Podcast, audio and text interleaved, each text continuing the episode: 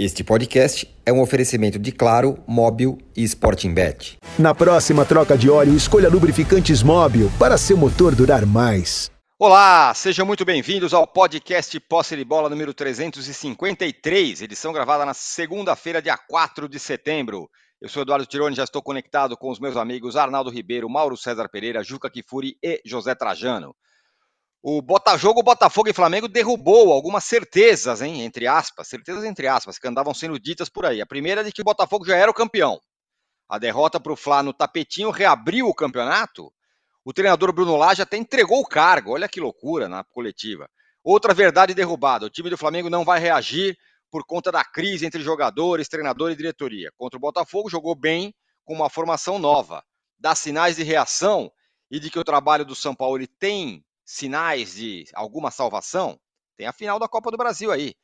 Os outros perseguidores do Botafogo conseguiram importantes vitórias na rodada, hein? como o Grêmio e o Fluminense. Os dois venceram. Menos pior para o Botafogo foi que o Palmeiras só empatou com o Corinthians no clássico em Itaquera, diminuiu a distância em apenas um ponto para o Fogão. O Corinthians se fechou ali na defesa mais uma vez o tempo todo e segue flertando um pouquinho com a zona de rebaixamento. Já o Palmeiras está com dificuldades para substituir Dudu. E aí a pergunta que fica é: por que, que o Hendrick joga tão pouco? Ele entrou no final ali e mudou um pouco a cara do jogo. Por que ele joga tão pouco, o Hendrick, né? Bom, Vasco e América empataram na rodada, o Santos perdeu e todo mundo está cada vez mais ameaçado pela, pelo rebaixamento. Um outro detalhe aqui: nessa semana tem seleção brasileira. O Brasil enfrenta a Bolívia na estreia do Fernando Diniz. E o UOL, a reportagem do UOL revela detalhes muito graves, hein, das agressões do qual o Anthony é acusado pela ex-namorada. Acusações muito graves, umas gravações com vídeos, uma reportagem muito boa aí do UOL, muito séria, muito grave. A gente vai falar sobre isso também. Temos aqui já uma enquete e você sabe, né? Às vezes a beleza está na simplicidade. E é o caso dessa enquete. A pergunta é muito simples. O campeonato reabriu? Sim ou não? Essa é a pergunta. Responda. Campeonato está reaberto? Botafogo está ameaçado? Sim ou não? Essa é a pergunta. Mande aí o seu voto, nos deem likes. O Juca daqui a pouco decretará o número de likes necessários para hoje. Inscrevam-se no canal do All Sport.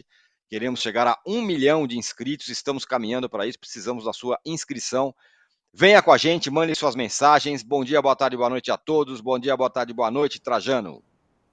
Bom dia, boa tarde, boa noite. Você poderia repetir, por favor, essa beleza de enquete? o campe... Ó, uma pergunta muito simples, em três palavras. O campeonato reabriu? Sim ou não? Beleza, hein? É, que coisa. É... Toda semana a gente dizia que o Botafogo, olha, o Botafogo ganhava e seguia, pé, pé, pé, então faltam tantas rodadas.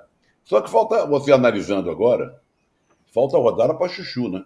Eu não sei se são 16 ou 17, porque tem time aí que, como o Grêmio, como o Corinthians, o São Paulo agora, o Curitiba, tem joga, o América também, né?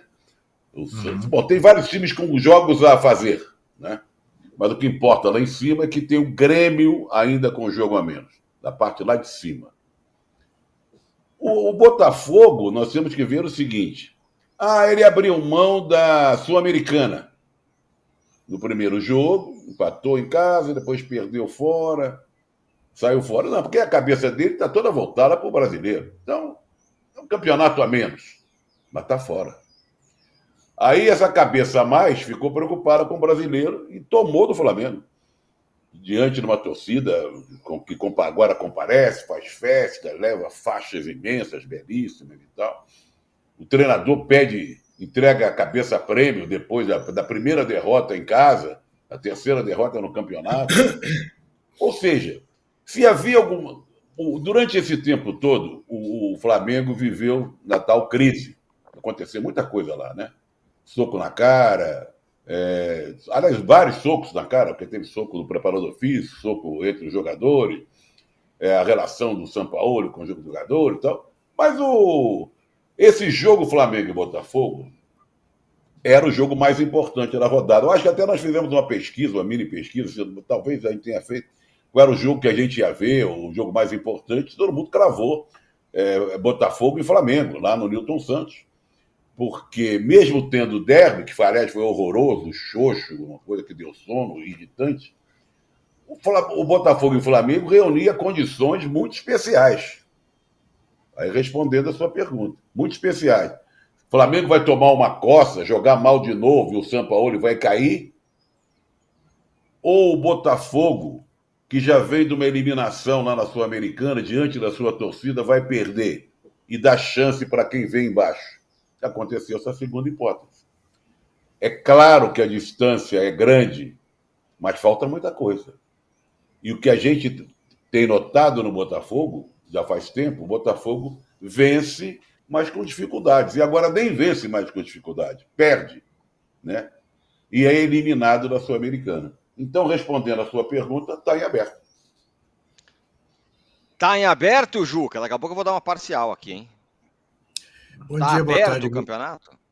Bom dia, boa tarde, boa noite. Primeiro, duas observações. Quero fazer aqui uma homenagem a um grande brasileiro que morreu ontem, ex-ministro dos Direitos Humanos de Fernando Henrique Cardoso, ministro José Gregori, morreu aos 92 anos, um defensor da democracia, um defensor dos direitos humanos, já estava na Carta aos Brasileiros em plena ditadura, foi um dos oradores daquela cerimônia no Largo do São Francisco assinou agora, antes de outubro, a nova carta às brasileiras e brasileiros, fez uma comparação que tem tudo a ver com a juventude, dizendo que a democracia estava para a geração dele, como o 5G está para as novas gerações.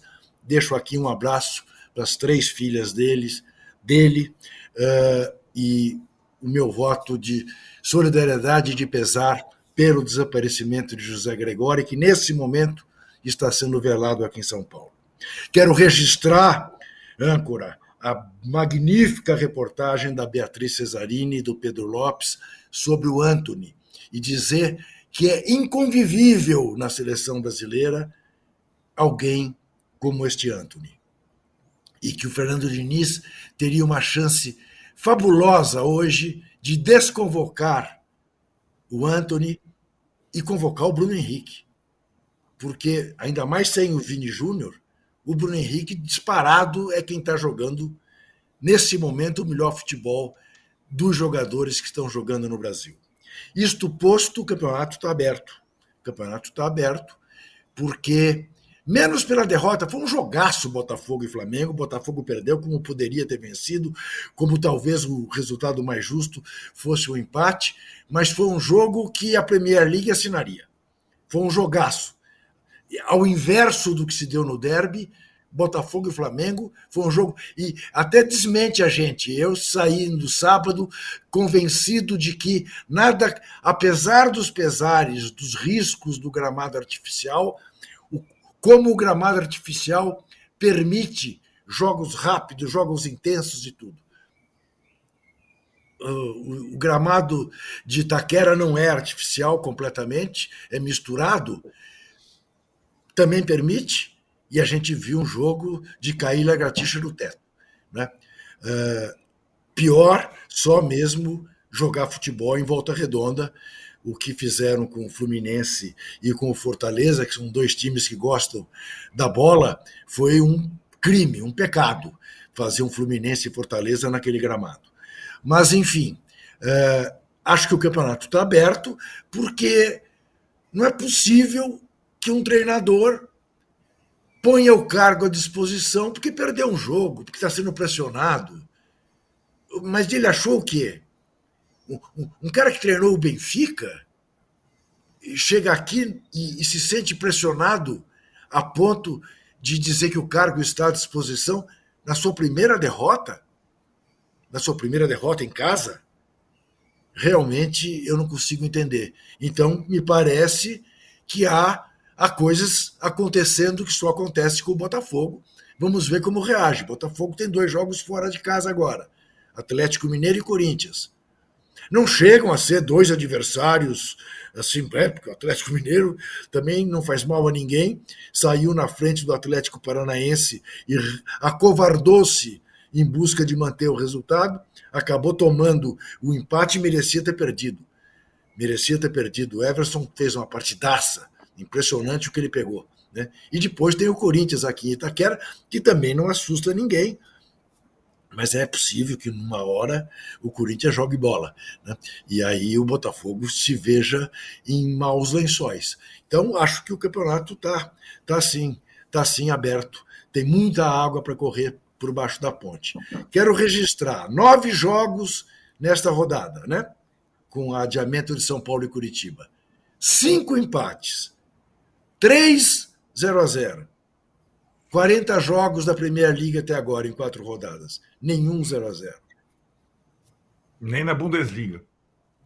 Nem na Bundesliga. Nem, nem na Alemanha. Não tem 0 a 0 Mauro, na sexta-feira a gente falava assim: olha, é, é, muito possível que o São Paulo nem volte, nem seja o técnico do Flamengo no domingo, depois do Botafogo e Flamengo, tal, se o time jogar mal, não sei o quê.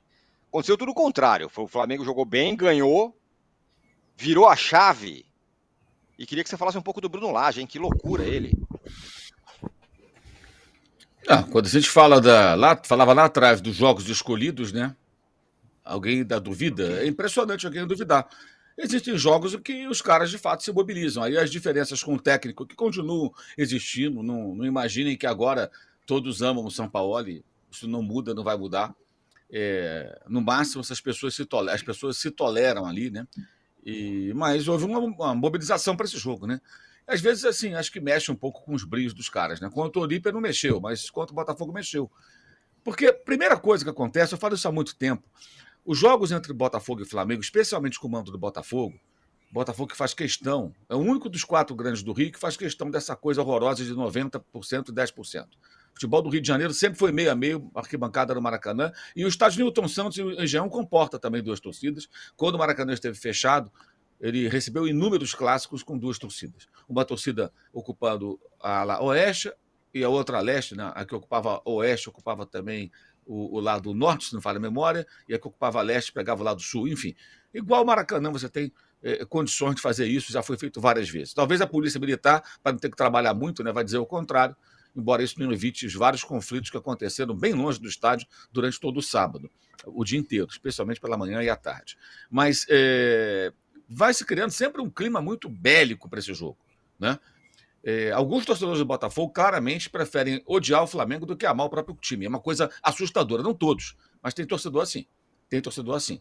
Talvez um conformismo com o fato do Botafogo ter se apequenado ao longo dos anos, é, por uma série de questões, e o Flamengo, depois de ter virado, esse sim virou a chave e se preparou melhor, passou a ser um time mais forte, mais competitivo, a distância entre eles ficou muito grande, ela só diminui agora depois do Botafogo ser vendido para um, um investidor internacional que vai lá e compra o clube, aí contrata jogador, aí muda o patamar. É, e eu acho que tudo esse cenário, tudo que é preparado, é, acaba é, acabou motivando os caras e eles realmente jogaram essa partida à vera, como se diz, né? Não, não, tem nada a ver o comportamento do Flamengo contra o Olímpia, contra o Cuiabá, contra o Bragantino, contra o Inter, contra o São Paulo. Bem, América, dá para citar vários jogos aqui com relação ao que eles fizeram no sábado. Em qualquer gramado. Né? Aliás, o gramado, a bola não quica, né? Vocês se repararam, a bola ela não quica, é uma coisa bizarra. Não quica naquele gramado do Botafogo, que dizem até bem diferente do Palmeiras e do Atlético Paranaense. Acho que está faltando a gente entender melhor é, é, as diferenças desses é, é pisos artificiais utilizados aqui no Brasil, crescentes só aqui no Brasil. Só aqui que eles estão ganhando espaço. Fora acontece o contrário. Mas é, foi um jogo bom, é, o Botafogo é um time de velocidade, muita briga dentro da área, muita bola jogada na área para você brigar ali pela, pela, pela sobra. Foi assim que fez seu gol, inclusive. Né? E, e achei que no segundo tempo o Flamengo foi, foi melhor e acabou vencendo o jogo. O Botafogo criou também, lutou, claro, não poderia ser diferente, jogava em casa e acabou perdendo a sua invencibilidade da pior em casa, né? Da pior forma possível, né? Podia perder para qualquer um, menos para o Flamengo. Perdeu para o Flamengo. São sete derrotas seguidas do Flamengo jogando no, no, no, no estádio Newton Santos, apesar dessa coisa de 90% a 10% que não acontece entre Vasco e Fluminense. Vasco e Fluminense até pode acontecer por conta de outras questões, né? Mas entre Flamengo e Vasco, Flamengo e Fluminense, não. São duas torcidas no Maracanã, poderia ser no Engenhão também assim, mas eles preferem de outra forma, ok. É, eu acho uma pena, acho que é ruim para o futebol do Rio de Janeiro. Né, que, que até parece que às vezes que algumas pessoas querem colocar a maldita torcida única no Rio também, essa praga que já há muito tempo acontece aqui em São Paulo. Sobre o técnico, eu acho que ele deu uma de José Mourinho, sabe? Aquela coisa de jogar toda a responsabilidade nos seus próprios ombros para preservar os jogadores. Mas ele passou do ponto, foi muito constrangedor. Primeiro, aquela reclamação patética depois da eliminação do Defensa e Justiça, que não dá para minimizar, gente. Na linha do que disse aí o Trajano, você está eliminado de uma competição internacional por um time pequeno da Argentina e jogando menos. E ele optou por colocar um time misto nos dois jogos, que eu não achei nem errado, não. Ele priorizou o brasileiro. Só que no combo foi muito ruim, porque ele priorizou o brasileiro e perdeu para o Flamengo. E para o Botafoguense, perder para o Flamengo é quase que o pior dos mundos. É péssimo. É péssimo. Aí tem chororô, tem essa coisa toda, o cara não dorme, enfim. É uma coisa terrível. E ele parece que já entendeu isso, né? Então ele já começou antes, lá na Argentina, reclamando que ia jogar três dias depois e, e, e especulando. Ah, se fosse o adversário. O Flamengo fez vários jogos em intervalo de três dias dessa temporada, inclusive os últimos jogos internacionais, até ser eliminado pateticamente pelo Olímpia, foram em intervalos de três dias. Jogou quinta e domingo. Mesmo, mesmo intervalo entre quarta jogo contra o Defensa e Justiça, e sábado contra o, o, o Flamengo. O Flamengo jogou sábado à noite. Ah, é sábado à noite. Jogou sábado à noite com o Atlético Mineiro, com o Palmeiras. Não foi só contra o Botafogo. O Flamengo fez jogos sábado à noite também. E outra coisa, é, é, é, o Flamengo teve uma semana que jogou segunda-feira com o Vasco, quinta com o Racing, que era um jogo super importante para não correr risco de eliminação na Libertadores ali naquele momento, e domingo com o Grêmio. Três jogos, intervalo de menos de uma semana. Domingo, quinta, é, segunda, quinta e domingo. Então, quando o técnico do Botafogo especula isso, ele está fazendo mal ao futebol, não é legal. Ele está especulando sem nenhum, nenhum argumento convincente. Isso aqui é cortina de fumaça, como reclamações de arbitragem. Querem o quê? Como voltar o lance do segundo gol a uma suposta falta. O Klaus não marcou várias faltinhas que são marcadas no futebol brasileiro. Várias, o jogo inteiro. O jogo inteiro. Ele, ele acordou e deve ter pensado: hoje eu não vou marcar quase falta. Vou apitar como se faz na Europa. E apitou desse jeito. Aí teve um lance que se, reclamou ser uma falta do Wesley no Tietê. E depois são oito passes, inclusive para trás, o Flamengo girando a bola, 35 segundos. Querem voltar o quê? Um minuto, dois minutos, para encontrar um pelo em ovo e anular um gol? Um belíssimo gol. Segundo do Bruno Henrique. Já tinha feito um outro que foi bem. Esse foi bem anulado, que estava de fato impedido no lance, um pouquinho mais estava impedido. Então, acho que assim, é um momento bem importante para o Botafogo tentar se recompor depois de tudo que aconteceu. Entregar o cargo naquele pronunciamento, que nem foi uma coletiva, né? Um repórter fez uma pergunta, ele falou durante nove minutos e meio e só falou, falou, falou, disse muitas coisas que eu não consegui entender por quê e colocou o cargo à disposição. Logo depois, não, se reuniu, está tudo certo. Então fica parecendo muito mais a estratégia de tirar a responsabilidade dos seus jogadores e trazer para si. Só que passou do ponto, né? Eu achei bem constrangedor tudo aquilo, bem constrangedor o, o, o pronunciamento do técnico é, Bruno Lage. E o Bruno Henrique, o outro Bruno, né? É, é, o, é o jogador, digamos assim, de, de, todos que chegaram ao Flamengo nos últimos anos, dessa era aí de muitas conquistas, né? É, é o jogador que você pode colocar um desafio. Né? Quando ele joga mal, quando que ele não corre, quando ele não se entrega, quando que ele está com preguiça, não vai achar. Não tem. De outros você vai encontrar outros interesses, outras preocupações que não o futebol e o Flamengo com ele é outro patamar mesmo. Tem toda a razão quem fala isso. O Arnaldo, é, bom, do, do, lado do Botafogo teve essa reclamação de arbitragem aí, esse depoimento aí do, do Bruno Lage também, falando sobre, sobre o jogo. É, fato é que o, o Flamengo venceu e o, o, Botafogo tem, uma, tem jogos meio enroscados aí daqui para frente. E o Flamengo, já que o Mauro falou sobre escolher jogos, tem daqui a pouco nada menos do que a final da Copa do Brasil o São Paulo, que não jogou nessa rodada, dá uma espiada e fala: rapaz, os caras voltaram a jogar. Não, os caras não voltaram a jogar, os caras voltaram a competir. É... E aí, tem uma coisa no futebol que ela, é... se você analisar as escalações dos dois últimos jogos do Flamengo, contra o Internacional, empate 0 a 0 no Maracanã, e a vitória com o Botafogo, são dois times completamente diferentes, né? Contra o Internacional, o Sampaoli é, armou o time com quatro atacantes: Arrascaeta e mais três. É, Luiz Araújo, Gabigol e Bruno Henrique. Esse time aí, com quatro caras na frente, não ganha de ninguém, cara. Não tem a menor condição no futebol atual. É, até o Bruno Henrique sacrificado nesse, nesse esquema, porque ele tem que ficar ilhado na ponta esquerda tal. O futebol é tão maravilhoso que o time não jogou nada, nada, contra o Internacional Reserva, e perdeu dois jogadores por lesão do, da parte ofensiva ainda na primeira parte do jogo, o Arrascaeta e o Luiz Araújo. Contra o Botafogo, saiu a escalação do Flamengo. Você fala, vai competir, dá para ganhar. O Sampaoli reforçou absurdamente o meio de campo. Pulgar um pouco mais atrás. Alan, Vitor Hugo, Gerson. Pedro e, Gab... Pedro e Bruno Henrique soltos na frente. Bruno Henrique sem posição fixa. É um time 500 vezes melhor, mais competitivo do que o do jogo contra o Internacional.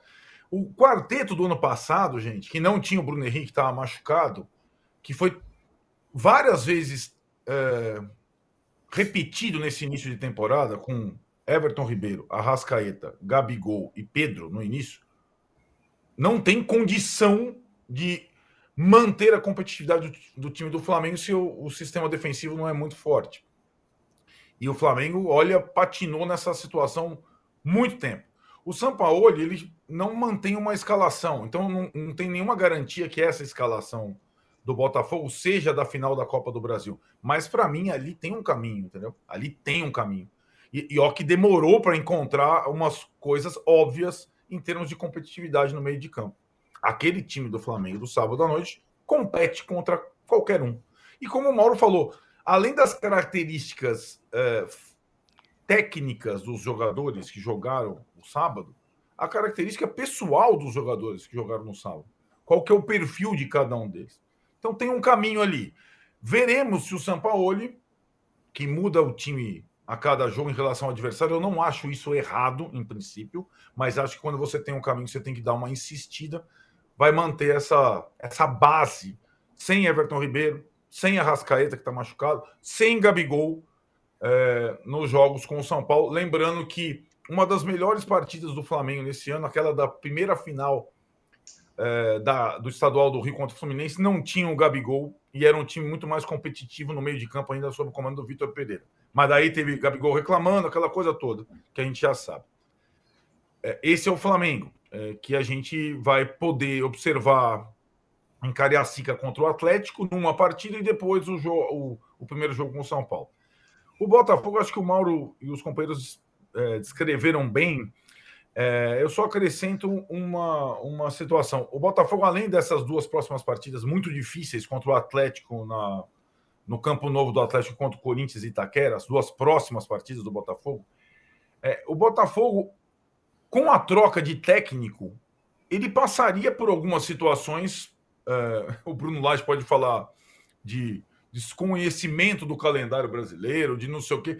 O Bruno Lage está é, sentindo mais a pressão da liderança do que o Botafogo. E acho que a, a tentativa ali na, na coletiva de entregar o cargo mostra um pouco isso. E o Botafogo do Bruno Lage, é, ele foi eliminado da Copa Sul-Americana, que era um objetivo importante do Botafogo, com algumas assinaturas do Bruno Lage, que tipo trocar o goleiro, né? O goleiro da, das Copas é o Gatito Fernandes, não é o Lucas Perry. E aí perdeu para o principal rival naquele. Ah, com tudo que o Mauro falou do contexto específico de Botafogo e Flamengo, perdeu o 100% em casa. E aí eu acho que esse, essa é a armadilha para o Botafogo. Mais do que os jogos fora, contra Corinthians e Atlético Mineiro é se o desempenho em casa, que era muito bom, excelente, 100%, cair um pouco. Aí talvez os outros se aproximem. Porque o campeonato dos outros ali abaixo, Tirone, ele é um campeonato não brilhante, mas é um campeonato consistente. Do Grêmio, muito forte em casa. Do Fluminense, muito forte em casa. Do Flamengo, que oscila pra caramba, mas tem um time bom e que soma pontos. E o do Palmeiras, com essa regularidade. Então são, são times que se rolar uma arrancada, três vitórias consecutivas, eles podem encostar de fato. Além da questão do confronto direto, que alguns ainda têm. O Flamengo já fez o dele, no segundo turno. É, deles, aliás, é o Fluminense quem vai jogar no Maracanã contra o Botafogo. Os outros visitarão o Newton Santos, né? o Palmeiras, o Grêmio e tudo mais.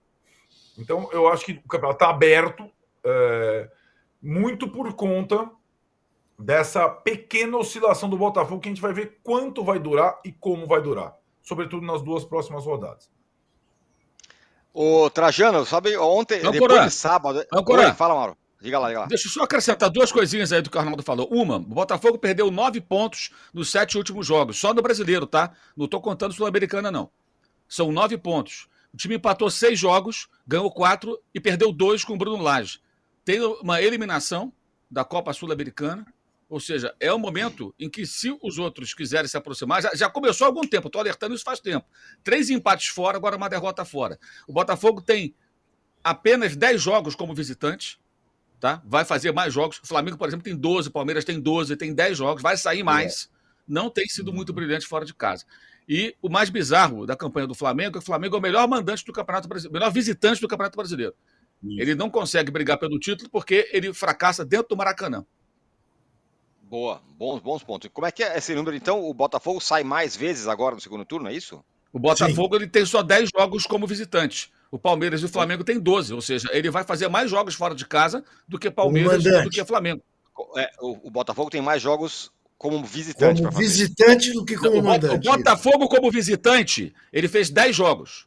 O Flamengo e o Palmeiras, como visitante, fizeram ah, 12. Já fizeram. Do... Ah, entendi, entendi. Já tá fizeram tá 12. Claro. Então, o Botafogo entendi. tem mais jogos a sair do que o Flamengo e o Palmeiras, por exemplo. O, o caso do Grêmio é diferente, o Grêmio tem até um jogo a menos, né? O Grêmio tem um jogo Isso. a mais a disputar, que é o jogo contra o Corinthians, como visitante. O, Trajano, é, depois do jogo de sábado, sabe o que eu ouvi? Não, cadê o Caçapa? Traz o Caçapa de volta. Isso, Por que tiraram é. esse cara? É. Eu mesmo falei isso. Não é? Eu me, eu me Pô, Agora eu não sei se ia resolver ou não, porque eu, eu, eu gostava do jeitão do Caçapa. Eu, achava, eu tinha a sensação que o Caçapa daria uma continuidade ao trabalho do Luiz Castro, sem inventar muito. Entrando outro sujeito com mais nome, com sei lá o quê, com, com, com currículo melhor, já dirigiu não sei o quê, veio não sei de onde, papapá, ele ia aos pouquinhos tentando mexer, como mexeu no jogo contra o Flamengo, né? Mudando, eh, botando o, o, o garotinho lá, como é que é o Paraguai, lá o. Segovia. Segovinha. Segovinha, Segovinha de titular, não sei o quê, o lateral direito também. Quer dizer, aos poucos ele vai mudando. E esse, aos poucos, pode começar a prejudicar. Então, é, é... Eu, eu, eu, gostava muito do caçapa, viu? Mas o caçapa é empregado do dono, né? Empregado do Isso dono mesmo. tem que é, obedecer o que, onde... que, o dono manda. Ah, vai para Lyon, tá? Vamos para Botafogo. Se vê, não sei, deve ter outros times, não sei onde. O caçapa vai vir caixeiro viajante, assim, né? Quebrando galho, acertando. É, ajustando algumas coisas que não estão dando certo, enquanto se colocam outros. Foi o caso, ele ficou, ficou no lugar do Luiz Castro até chegar o, o, o outro que. Esse técnico novo do Botafogo, que não é tão novo assim, porque já está há algum tempo, Laje, ele vai ficar muito marcado por esse pedido de demissão, viu? Isso vai carregar nas costas dele até o final desse campeonato. Uhum. Porque sempre é um marco em qualquer atividade, sempre existe um marco.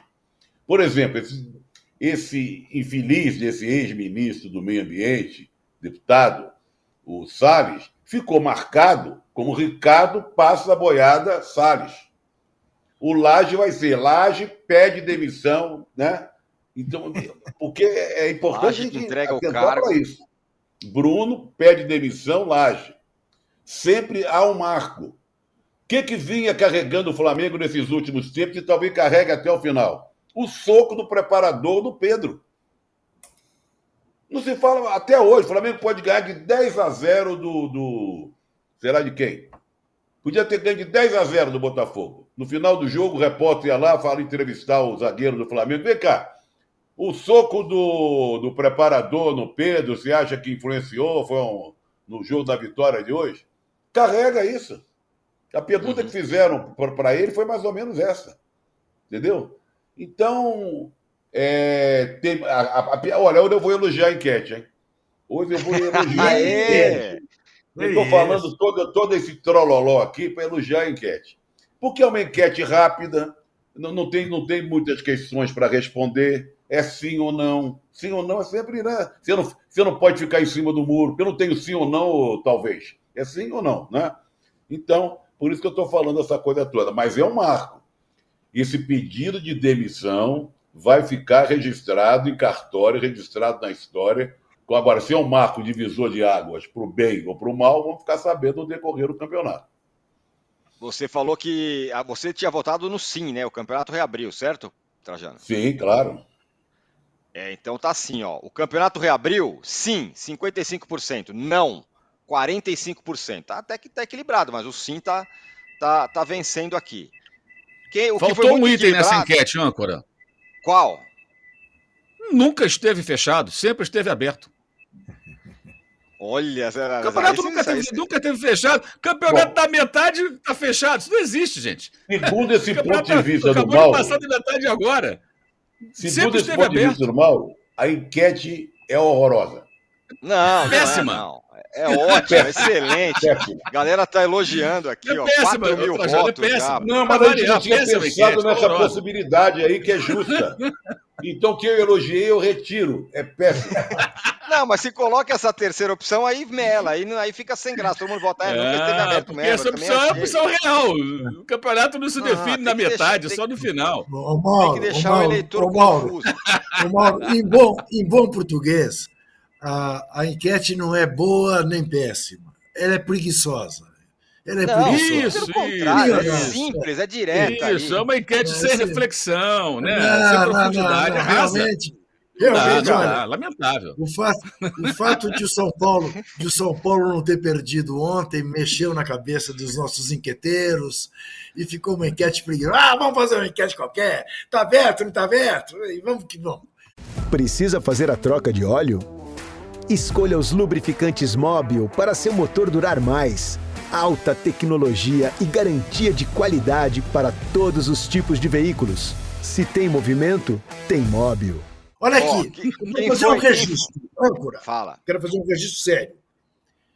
Eu queria que alguém me explicasse como é que o estádio de São Januário, dos mais tradicionais e antigos do país, que sempre esteve onde está, de repente não pode mais ter jogo de futebol porque as ruas são estreitas. Eu pergunto: não haverá autoridades de trânsito, de segurança, capazes, como havia na década de 50, na década de 60, de 70, 80, 90, 2010, 20, fazer jogo em São Januário? Que história é essa de que não pode mais ter jogo em São Januário? O, Onde? o Breno C. Fala, fala exatamente sobre isso. Bom dia, gostaria de escutar o, do Juca, que é um defensor da democracia, que não é uma crítica, pelo contrário, a festa na barreira bom. do. E essa loucura de fechar São Januário. Ontem os caras assistiram o jogo na frente do estádio lá. Não, mas, mas percebe? Eu não consigo entender. Quer dizer, então, em vez da gente progredir, a gente regride. São Januário, Getúlio Vargas fazia discurso em São Januário. Estamos falando da década de 40. Então, dava. As ruas eram as mesmas. E agora não dá mais. Mas é, isso é um absurdo. Isso é, é, é, é, mas é como a mula falou para o mulo. Ô, Juca, é me dá licença, mas o, argumento de rua estreita é um, um, dos, um dos argumentos. O pior argumento é a criminalização da pobreza. É o fato de ter a barreira, a barreira, que é, que é onde mora muita gente, a barreira existe há muitos anos, há dezenas de anos, né? E que ali mora uma população pobre, carente, que tem problemas, como várias comunidades carentes é, tem no Rio de Janeiro, mas o despacho do juiz, ou da juíza, não me lembro se é homem ou mulher, é, é preconceituoso e tenta criminalizar a pobreza e os mais pobres que moram. O, o, negócio das ruas estreitas também faz parte. Sim. Mas o que eu atentei é, muito foi a, mas... a, a, maneira que se refere ao pessoal da, da, da barreira do Vasco. É, agora, a Zona Sul, no Leblon, Ipanema, essa não tem criminalidade, né? Dos banqueiros, é. dos, né, dos, dos verdadeiros chefes uh, do tráfico de droga, né? Esses estão, passam incólume. Realmente é revoltante essa história. Tá feito o registro. Só para frisar que as ruas tá. no entorno do, do Engenhão, Newton Santos, também são estreitas. Também né? são estreitas. Também, também, também são estreitas. Aliás, se você andar pelo planeta Terra, vai encontrar rua estreita em claro. vários estados do mundo. É, essa decisão é covarde. E a torcida do Vasco imagina... tem mobilizações nos arredores do estádio sim. durante os jogos do Vasco, sim. como ontem, sim. até para dar uma demonstração de que é possível sim você frequentar São Januário. E, e acho, e acho assim, é, esse episódio mostra também como os clubes são desunidos, né? Você não vê nenhuma manifestação do. Se fosse o contrário, também acho que o Vasco andaria. Não, sabe? também não. Claro Eles não. não se unem para defender o interesse um do outro, ficam só brigando. Isso é um crime contra o futebol do Rio de Janeiro. Isso. Estão fazendo com o Vasco pensando... no seu estádio. Eu que é um ótimo pensando... estádio, de passagem. Eu, lindo, lindo, uma delícia ver jogo lá. Ah, eu fico pensando, já imaginou na bomboneira? Lá, lá na boca? Sim. Também é tudo rua estreita. Não, não, não, não tem mais jogo aqui. Eu também... só queria, para fechar esse assunto, o... É que o Mauro citou, que é importante que se diga, no sábado houve muito confronto entre torcedores, mas nada ali do lado do estádio. Os confrontos aconteceram em vários bairros da cidade do Rio de Janeiro, isso, principalmente isso. da Penha. É, como sempre é, é assim isso. que é. Sempre. Ô Zé Trajano, é. Zé Trajano, eu gosto sempre de lembrar o seguinte, e é uma coisa que as pessoas, em regra, ou esqueceram ou não sabem, quando a gente fala de violência de torcida. Em São Paulo, durante anos e anos, havia jogos universitários tradicionalíssimos. Mac Pauli, entre o Mackenzie e a Paulista de Medicina. Uh, uh, Pauli Poli, que era a Paulista de Medicina contra a Politécnica da USP. Interfal, minha filha está lá. Sim, sim. Essas mais tradicionais acabaram. Sabe por quê? Porque quebrava o pau no ginásio do Pacaembu, quebrava o pau na piscina do Ibirapuera, tudo aluno universitário da, das elites. Tudo. Então, a questão não está em quem tem mais dinheiro ou quem tem menos dinheiro. Está numa série de outros aspectos que eles não levam em conta e não sabem lidar. Essa que é a verdade. E aí discrimina uma região como está sendo discriminada a região de São Januário. Fica aqui o protesto e me desculpa, âncora, de ter mexido na sua pauta. Daqui a pouco o Zé Trajano diz: fica aí. Não, não, não, mas achei justo, achei justa a intervenção. Boa. Boa. Entrou muito bem no assunto. E o detalhe da Penha, onde o couro comeu sábado até o Engenhão de carro, uns 15 quilômetros mais ou menos, tá? Só para dar uma é, noção. Isso. Pois Quer é. dizer, nem, nem, é, nem é caminho para o estádio, para quem vem de vários nada, pontos da cidade. É, Tem nada a ver. A briga é uma coisa. Foi, foi, naquela região da cidade, porque foi ali que os núcleos das torcidas do Flamengo, do Botafogo e do Vasco, ao lado dos botafoguenses, e do Vasco, foi ali que eles tiveram é, é, mais conflitos, né? Como acontece aqui em o... São Paulo, igualzinho. Juca, é, é. indo para o clássico em São Paulo, você falou assim: na sua enquete é preguiçosa tal. Eu diria que preguiçoso foi um pouco clássico também, nem 0 a 0 Corinthians contentíssimo ali que empatou, Luxemburgo exaltando o 0 a 0 em casa e por aí vai. É, âncora, à medida que você tem de como essa direção do Corinthians, antes de mais nada, né, vamos ser justos, não vamos jogar todas as culpas do Corinthians nos, nos cansados ombros de Vanderlei Luxemburgo, que também não é justo. Né? Uh, mas que ele, que ele cada vez mais pisoteia no ditado dele mesmo, né? Uh, o medo de perder tira a vontade de ganhar. O Corinthians ontem não tinha a menor vontade de ganhar, só tinha medo de perder. Né? Impressionante o que o Corinthians está apequenado. Mas a melhor demonstração deste apequenamento está nas duas entrevistas pós-jogo. O Vanderlei Luxemburgo, todo pimpão, porque empatou 0 a 0 em casa, com 43 mil pessoas, e o Abel Ferreira decepcionado, frustrado, um saudando o ponto que o Corinthians ganhou e o outro chorando os dois pontos que o Palmeiras deixou de ganhar. Eu acho que isso dá medida, exatamente.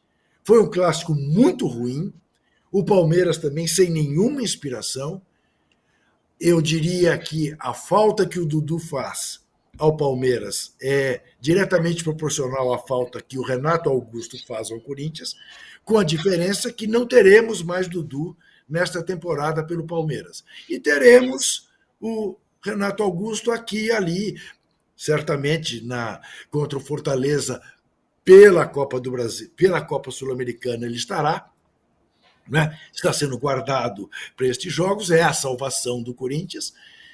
E eu lembro que o asterisco faz com que o Corinthians esteja ainda muito perto da zona do rebaixamento.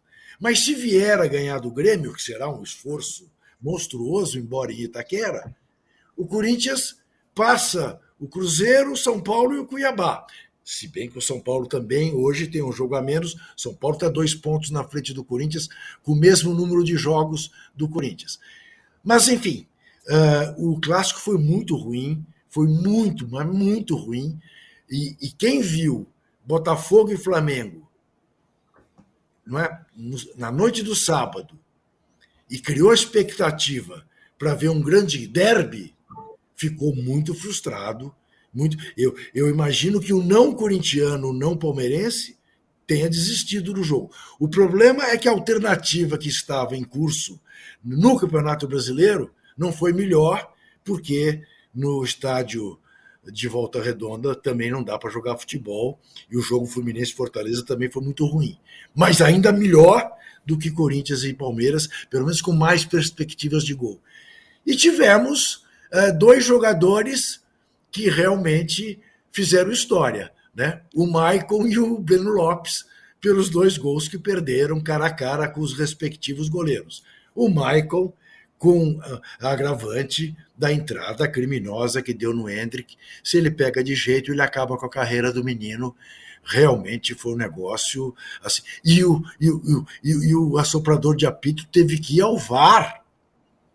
Teve que ir ao VAR para se dar conta que era falta para expulsar. Negócio de louco. Negócio de louco. É, tem uma figura, eu queria perguntar para todos vocês, que, que, é, que, é, que é central nesse clássico de ontem. Primeiro, Arnaldo, além disso que eu te vou te falar, uma outra coisa. É, o Corinthians tá aí, empata aqui, empatou com o Goiás, bem, empatar com o Palmeiras não tá nada errado, mas empatou, o Corinthians está feliz. O Corinthians não tá tranquilo demais para quem ainda está um pouco ameaçado? Essa é a minha pergunta. E a segunda é sobre o Hendrick. O Palmeiras não resolve o problema do Dudu, não sabe quem escalar. Fica aí, testa um, testa outro tal. Aí o Hendrick entra em cinco minutos, expulsa o Michael quase faz gol, joga pra caramba. Por que, esse cara não joga?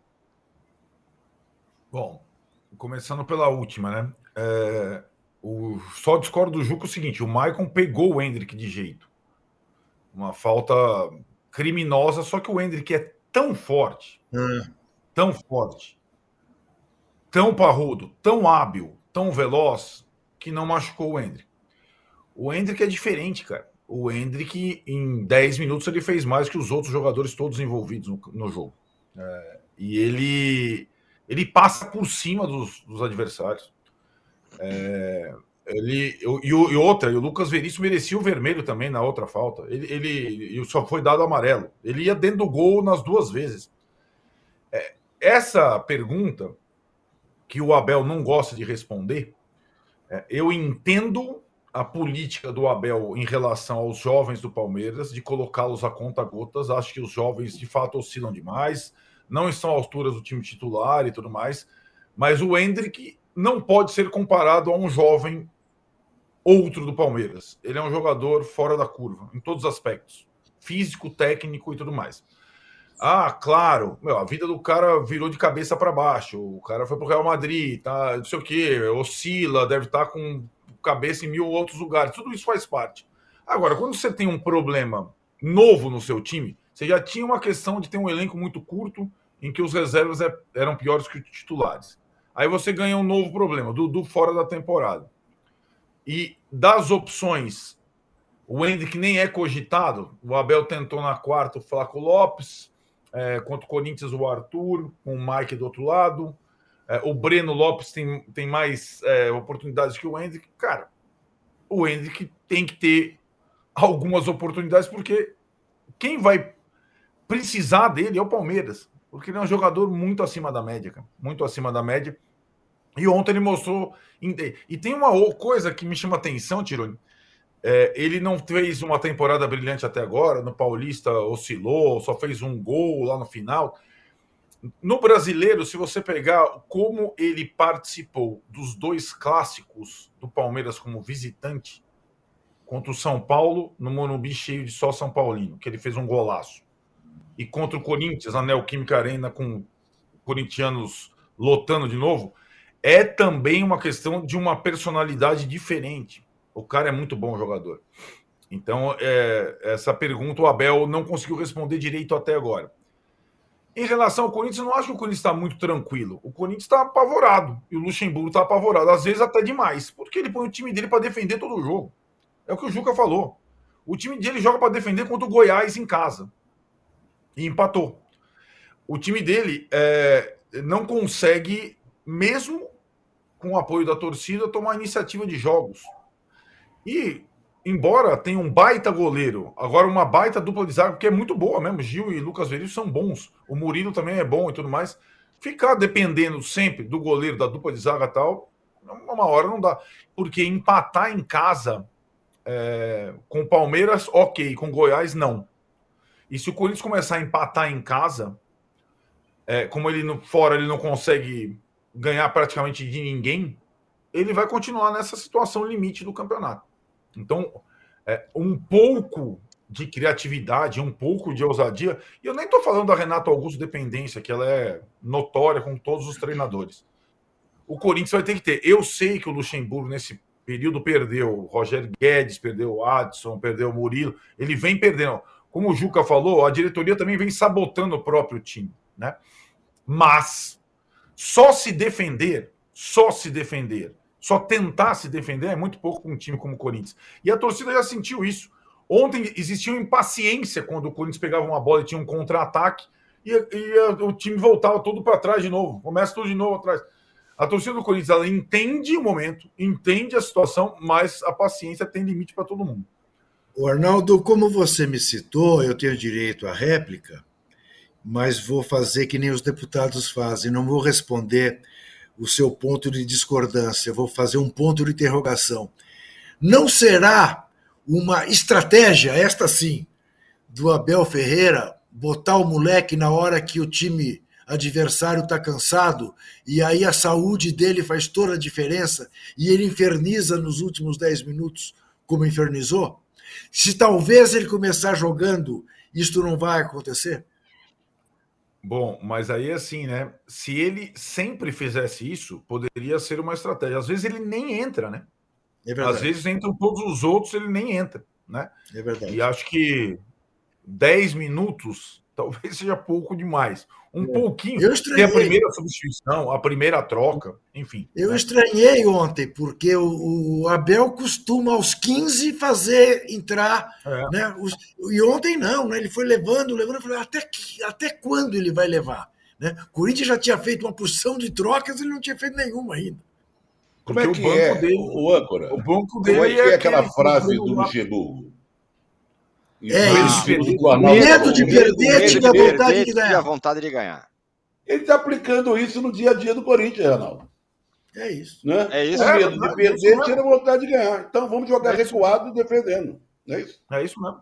Está acontecendo na prática. Ah, e, e, e, tem, um, tem um detalhe é, que me parece, não sei o que vocês acham, o que você acha, Trajano, aqui. Não é que ele é um especialista em defesa na, na vida dele, não foi assim. Ele sempre foi um, um técnico que tentou atacar e tudo mais. Agora ele fica ali preso, preso é. não, é confiando no, no, a dupla de zaga que é muito boa e no goleiro que é excelente. Vocês não acham? Ele tá, ele tá sempre flertando com não, a mas, mas, aí não é, querer, não, é, não é, querer defender o Luxemburgo, mas o time, os jogadores também, o, o elenco é muito fraco, né? E perdeu. Não é, não, o Roger Guedes vinha fraco. sendo mais do que o Renato Augusto, porque o Renato Augusto não tinha uma, uma, uma sequência. O jogador mais importante e decisivo para o Corinthians era o Roger Guedes. Sim. Perdeu. Fora. Sim. Atacante. Estou falando de Sim. atacante. Né? O Renato mas, Augusto, que seria um meio de campo atacante, joga de vez em quando. Mas, mas o outro bem, menino, o Adson, né? Também. Quer dizer, Adson, ele não tem, não, tem, não tem quem botar ali. Mas, então Zé, vamos defender. Tá bom, mas você vai me dizer que o elenco do Corinthians, ou o time do Corinthians, é inferior ao do Cruzeiro? Não é. Não, não é. Ou do Cuiabá? Não é. Não, acho que é, é. igual, iguala, iguala. Ah, não. É, não, é só não, você é pensar. Coisa. Zé, é só você pensar o número de jogadores do Corinthians que foram de seleção brasileira, que estão lá nesse time. Não, foram, a minha avó também foi, Juca. Não, sua avó nunca jogou na seleção brasileira. Não, Fagner. Fagner. Oh, sua, avó jogou, sua avó jogou na seleção tijucana, se eu me lembro. Mas na brasileira. E quer saber de uma coisa? Quer saber de uma coisa? O Corinthians tem uma série de jogadores que chegaram cheio de nome, cheio de que banca, prometendo Sim. que iam jogar muito e não deram no couro, como expressão Falava, da, minha, da minha avó. falávamos isso, falávamos isso antes de começar o programa. Fausto Veras. Esse Martim Rojas, eu achei que o Martim Rojas ontem fosse assumir o jogo, na, na ausência do Renato Augusto. Não. Ficou ali na dele, ali caído pela direita e tal. Parece que se machucou, teve um problema no tornozelo, mas não aconteceu nada com ele. E tentou um chute a gol que sai de baixo. Inclusive fazendo aquela coisa horrorosa. Os dois zagueiros vão para a área, uma falta lá na esquerda, a 70 metros de distância. Em vez de ele pôr a bola na área, ele tenta surpreender o Everton. E os dois zagueiros têm que voltar correndo. Enfim, esses caras. O Maicon o Michael era uma aposta aparentemente correta. Não está acontecendo nada, está jogando bolhufas. Né? Isso também é verdade. Né? O Corinthians não deu sorte nessas contratações aparentemente corretas. O Mauro, sobre o Palmeiras, algumas questões. Essa do Hendrick, ele não jogar, e aí o elenco é curto. E aí uma outra coisa que está no horizonte aí, que é o que interessa para o Palmeiras daqui para frente o jogo da Libertadores contra o Boca. É, que tá todo mundo, não, é o Boca mais fraco, é não sei o quê, é o time tá, tá se reforçando, tá virando o negócio. A história, a história não vai ser tão mole assim, me parece, nesse jogo importantíssimo claro do Palmeiras. O, tem, vai ter que achar alguma solução aí. Será que é o Hendrick? É, mas isso é só no final do mês, né? Nesse momento, o Palmeiras tinha a obrigação de amassar o Corinthians covarde do Luxemburgo e vencer para reduzir para oito pontos a sua desvantagem em relação ao líder que é o Botafogo. O Palmeiras não teve apetite pela vitória, não só para a entrada do Hendrick no final apenas, mas não teve. Vários momentos do jogo marcou no seu campo e o Corinthians trocava a bola, trocava passe para o lado e o Palmeiras marcando no seu próprio campo. As duas chances acontecem em contra-ataques. O, contra-ataque no final, além dos méritos do Hendrick, evidencia como o Corinthians é mal treinado. O Corinthians tinha um jogador a mais uhum. naquele momento do jogo e conseguiu tomar um contra-ataque, quase levar o gol, e ainda teve um jogador expulso. Cara, é, é, genial isso. Como é que consegue isso? Para pensar, você tem um homem a mais em casa, final de jogo, seu grande rival do outro lado. É hora de ganhar o jogo, não, é hora de quase perder. Né? E os dois goleiros que foram os grandes artistas do espetáculo, com as duas defesas decisivas, né? em dois gols, um perdido em cada tempo. Agora, o Palmeiras não teve apetite pela vitória, não. O Boca está lá na frente, está longe. Falta muito ainda. Falta muito ainda. O Palmeiras é o atual campeão brasileiro. Deveria ter tido mais fome pela vitória. Esse jogo era para terminar com o Palmeiras em cima do Corinthians, buscando resultado a qualquer custo. Acabou tendo um jogador expulso, depois aí a coisa se igualou, e a chance que teve clara foi igualzinha a chance que o Corinthians teve também. Então, muito pouco fez o Palmeiras. Do Corinthians não dá, dá para esperar muita coisa. A gente viu terça-feira o que é o Corinthians atual. É um, time, é um elenco subaproveitado. Subaproveitado. Dá para fazer coisa bem melhor do que isso que a gente está vendo. Agora joga defensivamente porque é muito mais fácil montar um time defensivamente do que um time que tem a bola, um time que tem as jogadas, um time que ataque, que agrida o adversário. É muito mais fácil montar uma retranquinha ali, mesmo que você não seja um especialista, digamos assim, no assunto. E aí parte para o caminho mais fácil. Foi assim contra o São Paulo, naquele 1x1 no Campeonato Paulista, morreu abraçado com o empate. E agora, novamente, achou ótimo empatar. Quer dizer, empatar com os rivais é o que basta para o atual Corinthians, porque o pensamento é pequeno, a régua está lá embaixo, é sair da zona da confusão e ver o que, que dá para fazer na Copa Sul-Americana, aos trancos e barrancos, sobrevivendo na competição, como, como aconteceu na última terça-feira, no jogo contra os Estudiantes lá em La Plata, no, no, num dos resultados mais é, é, inacreditáveis do, do, do, futebol em tempos recentes. Agora o Palmeiras tem que ter mais apetite. O atual campeão era a chance de reduzir para oito. Olha, se vence, cai para oito, certo? Tem um confronto certo. dos dois lá no Engenhão. Flamengo venceu, o Palmeiras pode vencer também. Aí, em tese, se fosse amanhã, poderia cair para cinco, faltando quase um turno inteiro, era jogo para ganhar. E não ganhou e não teve esse apetite todo pela vitória, não. Demonstrou um pouco mais justamente quando entrou o garoto, que eu também não sei por que, não joga. Porque esse menino, ele precisa de sequência. Ele agora fez 17. Quando ele subiu, tinha 16, agora tem 17. E o Hendrick tem que jogar. O Dudu está machucado. Eu acho que ele deveria ser colocado imediatamente como titular e ter sequência, para que ele possa entender o funcionamento da equipe, com seus companheiros, para ele amadurecer, para ele ganhar mais é, é, segurança. Ele entra em poucos minutos tem que provar que ele é o cara, o cara do Real Madrid. Ontem ele provou. Mas não é todo jogo é. que as coisas. Não é, não é, todo jogo que é contra o Corinthians do Luxemburgo, né? Que é capaz dessa proeza. Com o jogo nas mãos, quase perder e ter um jogador expulso. Isso aí, ó, tem que caprichar muito para fazer isso aí. Que horror. O que, que, você queria completar, ah, Arnaldo? Na ironia, a ironia é que foi o primeiro jogador expulso do Corinthians no campeonato. O Corinthians até agora era o único time sem nenhuma expulsão. É, você vê como é que é, é esse detalhe? Quando o, tem a falta a favor do Corinthians com um jogador a mais, né? O Murilo tinha sido expulso, então tinha sido expulso um zagueiro do Palmeiras, que era menos um jogador na bola era defensiva. O Corinthians vai todo. Vou tentar ganhar o jogo nessa bola parada. Vai todo para a área, todos os zagueiros, todo mundo, e toma o contra. e toma aquele contra-ataque. É de fato, é, é, é, muito. Quando o Corinthians resolveu ousar um pouquinho numa bola parada, ele isso. tomou o contra-ataque do Hendrick. É Para isso é serviu, Arnaldo, que na volta do vestiário, quando acabou o jogo, o Vanderlei falou: tá vendo? Eu disse para vocês não atacarem.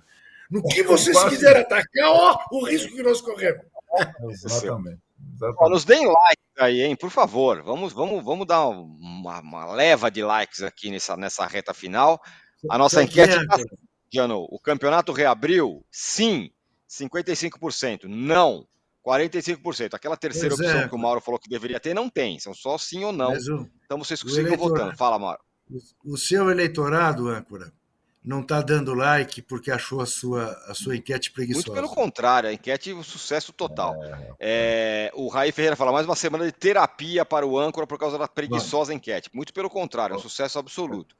O tá Daniel Val fala, excelente a vitória do Flamengo, mas não posso deixar de comentar a jogada perdida pelo Cebolinha, com o lance do gol do Gabriel Jesus. Aprendeu. Verdade, uma boa, uma boa comparação. É incrível, né, o lance que ele perdeu.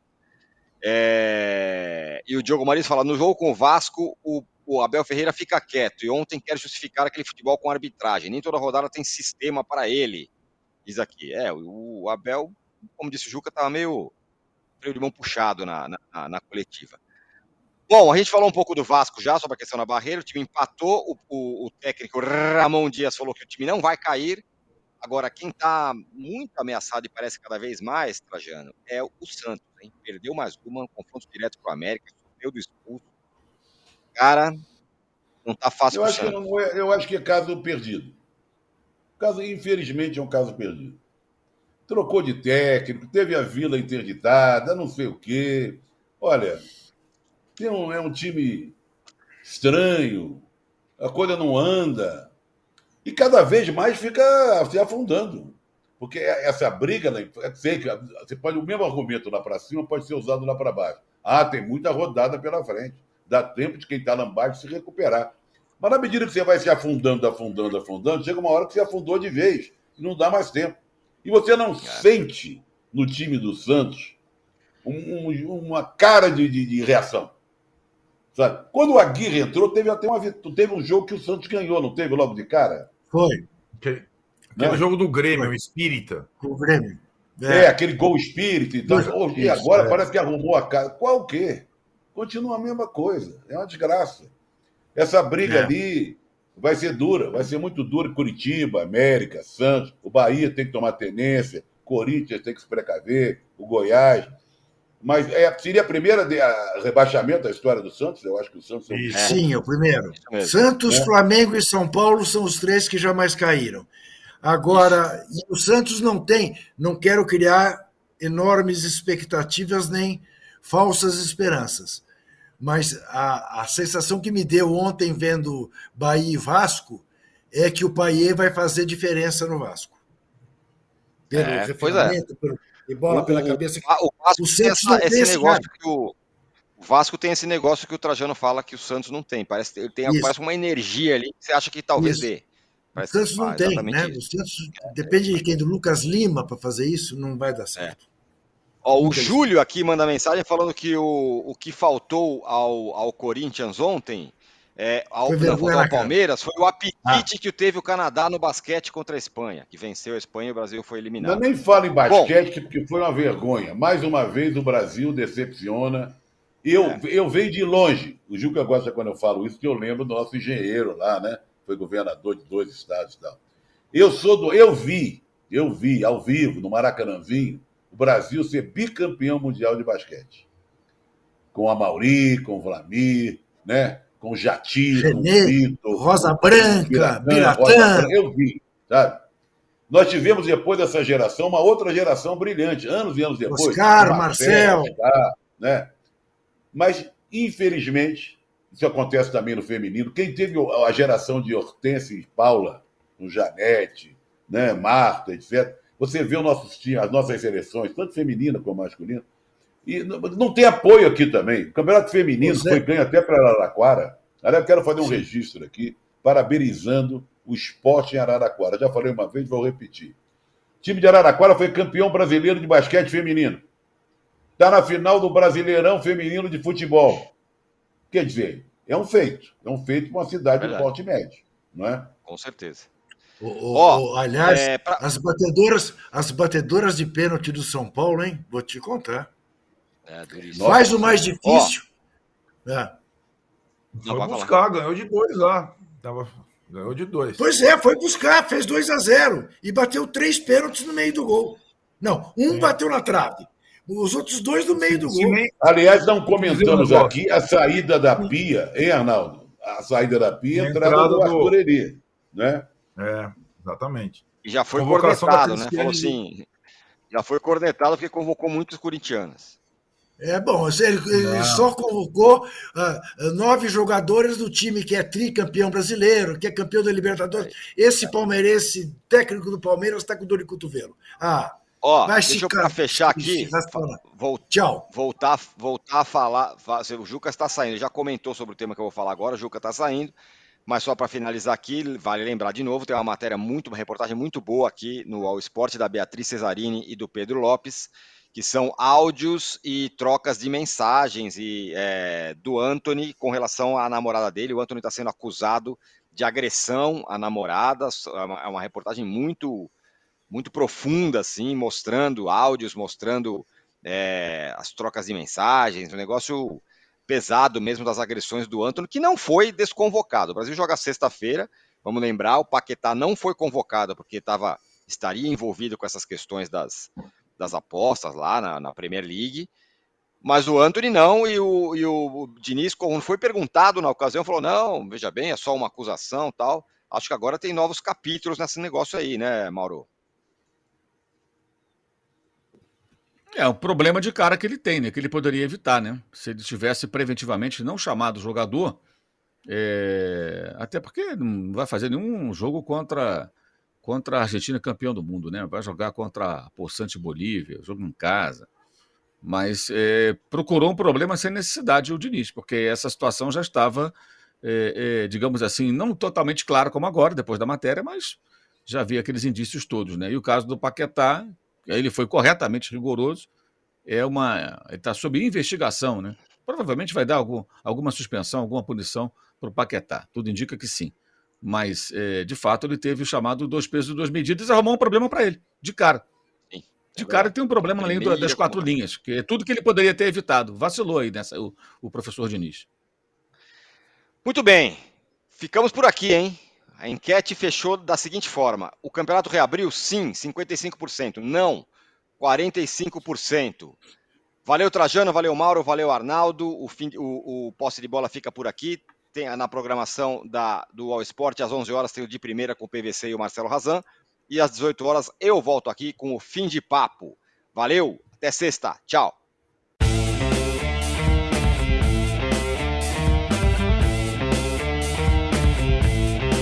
O Posse de Bola tem pauta e edição de Arnaldo Ribeiro e Eduardo Tironi.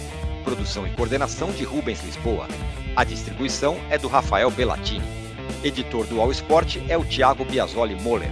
O editor assistente do All Sport é o Patrick Mesquita. A operação de ao vivo é de Paulo Camilo e Fernando Moretti. A coordenação de operações de Danilo Esperandio.